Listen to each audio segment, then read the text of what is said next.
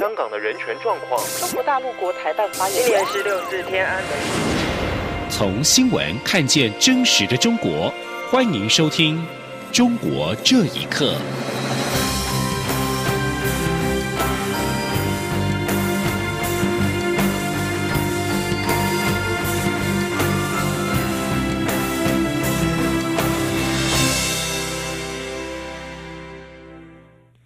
听众朋友们，晚安，欢迎收听《中国这一刻》，我是李自立。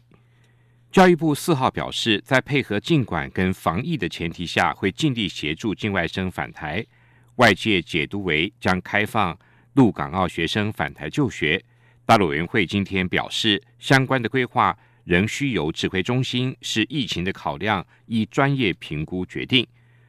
受到疫情影响，上万名陆港澳学生未能返台就学。教育部在昨天表示，在配合中央流行疫情指挥中心尽管政策跟满足防疫需求的前提下，会尽力协助境外生返台就学。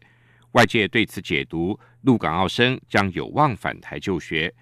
而陆委会今天指出，目前疫情仍处于防疫的关键期，有关陆港澳学生返台时程跟相关规划，必须由中央流行疫情指挥中心视整体疫情的考量。依专业评估决定，陆委会已经会同主管机关教育部持续的研议相关配套作为。陆委会提到，将持续关怀未能返台就学的陆港澳学生学习的情况，希望各大学能够加强提供远距教学等相关协助。根据教育部的资料显示，陆港澳学生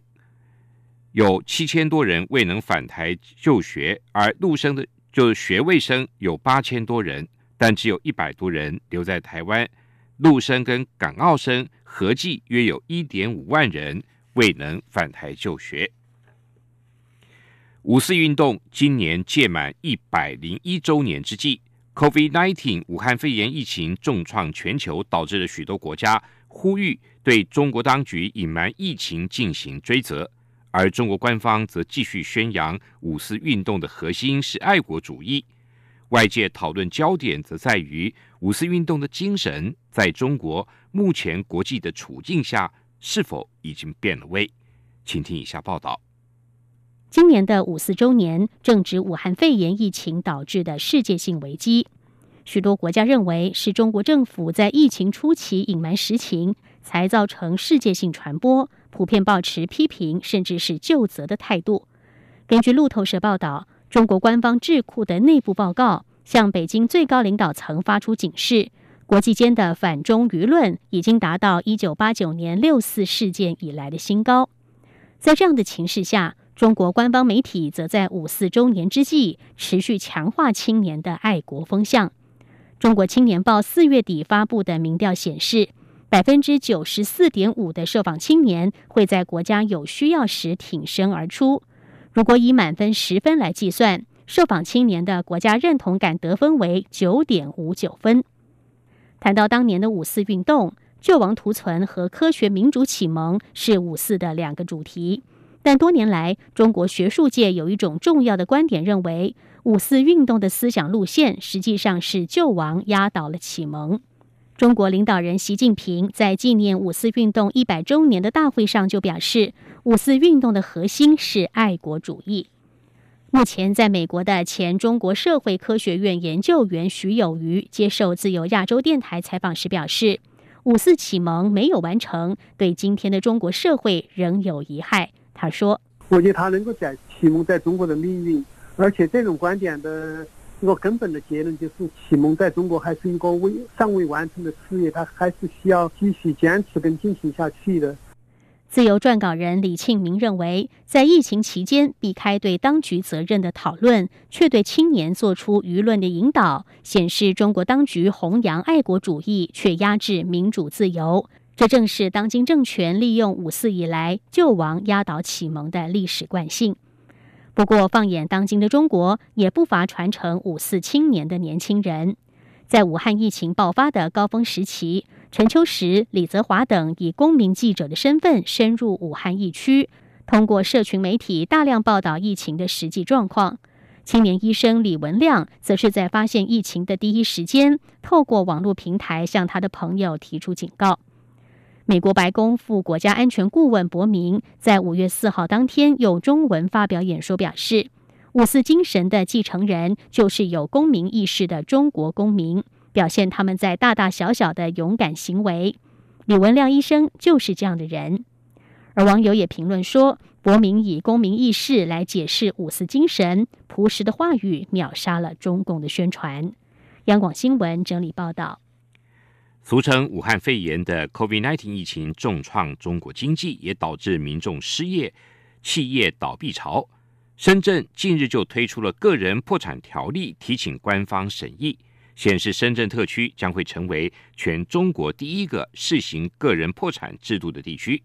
学者认为，这项制度如果能有效推行，将造福个人跟社会等多个层面。请听以下报道。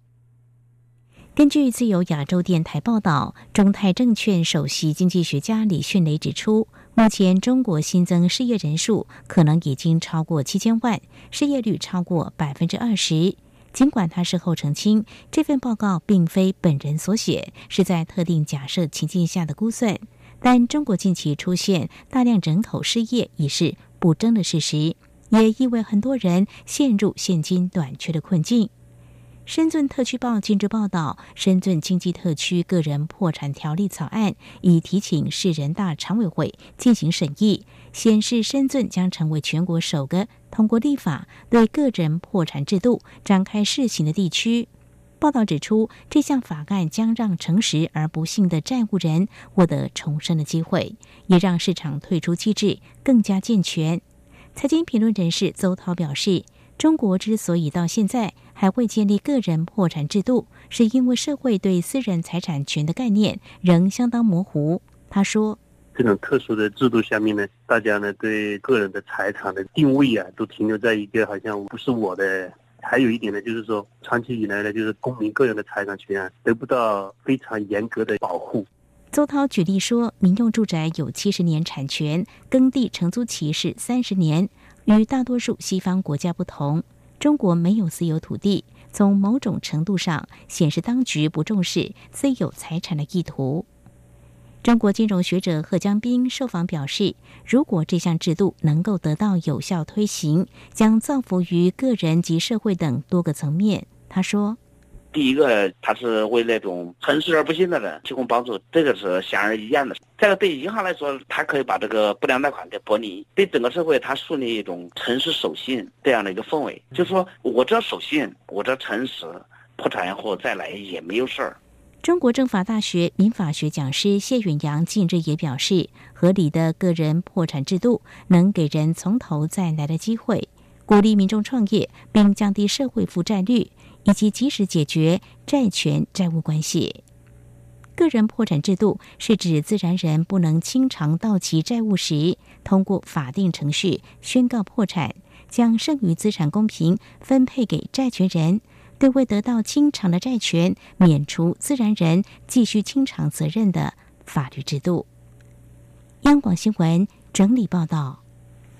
湖北一名银行女职员刘艳丽近期被以寻衅滋事罪判刑四年，原因是他在互联网上批评了国家领导人。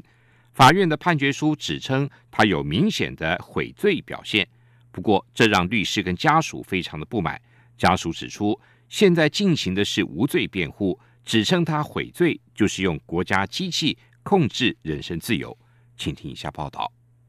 刘艳丽原是湖北一家银行的职员。法院表示，刘艳丽长期在网络平台发布讯息，攻击中国共产党以及国家领导人，恶意炒作社会事件，并且以他四年前发表的网络贴文作为罪证，指控他造成公共秩序严重混乱，构成寻衅滋事。法院判决书并且表示。刘云丽有明显的悔罪表现，让律师跟家属非常不满。刘云丽的姐姐接受角州电台访问时表示：“言论自由无罪，现在进行的就是无罪辩护。”她说：“我们是做的无罪辩护，因为我们一直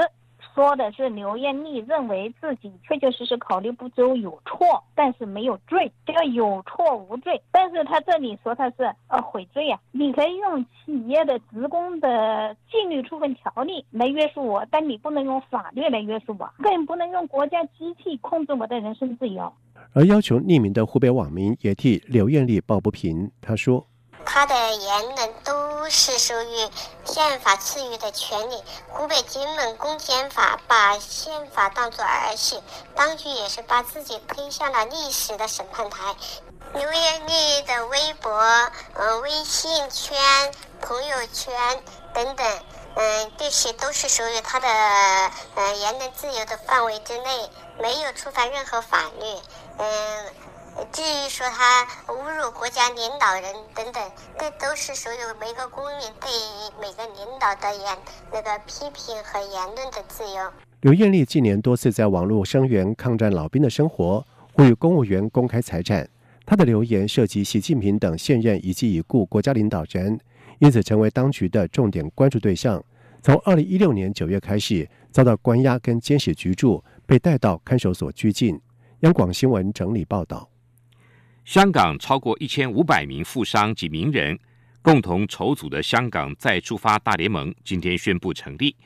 大联盟希望香港摆脱反送中运动及武汉肺炎疫情的局面，重新出发。大联盟由一千五百四十五人共同发起成立，包括了两位前行政长官董建华和梁振英，以及富商李嘉诚等人。董建华和梁振英担任大联盟总召集人。董建华在成立记者会上批评持续了大半年的反修例风暴，把香港社会弄得支离破碎，更指泛民主派不惜手段同归于尽。梁振英则表示，目前的疫情趋缓，正是香港重新出发的时机。经过和发起人商讨，大联盟将推出让香港重新出发的具体行动，重振经济是其中之一。大联盟同时发表宣言指出。疫情和历时多月的反修例风波令香港人焦虑不安，市民生命受到威胁，街头暴力此起彼落，大小企业挣扎求存，经济民生也陷入困境，安全不保，法治受损。宣言表示，这是香港几十年来最严峻的局面，所有港人都意识到了，香港不能再这样下去。中国常年在美国资助成立孔子学院，外界担忧美国年轻人遭洗脑。多位美国众议院委员会共和党籍首席议员四号联名致函美国教育部长戴佛斯，要求提供中共为策略性及宣传目的在全美国高等教育机构投资的相关资料。联名议员在信函中表示，他们长期担忧中国政府可能利用策略性投资。将大专院校变成洗脑美国年轻学子的场所。议员引述报告内容指出，这些孔子学院教室虽然声称成立的目的是教授中文及中国文化，但许多教学人员及监督机构警告，他们可能利用美国大专校院为中共做宣传，威胁美国的学术自由。此外，议员也表示，中国长期透过策略性投资美国学术界。试图窃取美国公司甚至美国政府的机密资讯和科技，除了用钱换取在美国高等教育机构中的影响力，北京也限制任何不符合中共宣传论调的研究调查，包括有关俗称武汉肺炎的 COVID-19 的病毒起源。由于争议不断跟来自美国政府的压力，部分在美国设立的孔子学院近年来纷纷关闭。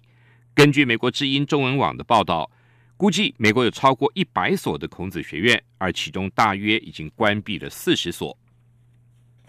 俗称武汉肺炎的 COVID-19 疫情改变了许多人的生活形态，越来越多中国民众开始建立吃饭使用公筷的习惯。中国专家日前进行了一项小的实验，发现使用公筷与否，一道菜的落菌量最高相差两百五十倍。近日，杭州市疾控中心健康危害因素监测和检验中心的十一名控制专家进行了一场实验，测试使用公筷和不使用公筷用餐之后的细菌对比。样本为六道菜，分别是凉拌黄瓜、盐水虾、干锅茶树菇，还有炒芦笋、咸菜八爪鱼跟香辣牛蛙。实验结果显示，非公筷菌组落菌的总数全部都高于公筷组，相差最低的就是凉拌黄瓜，相差三倍。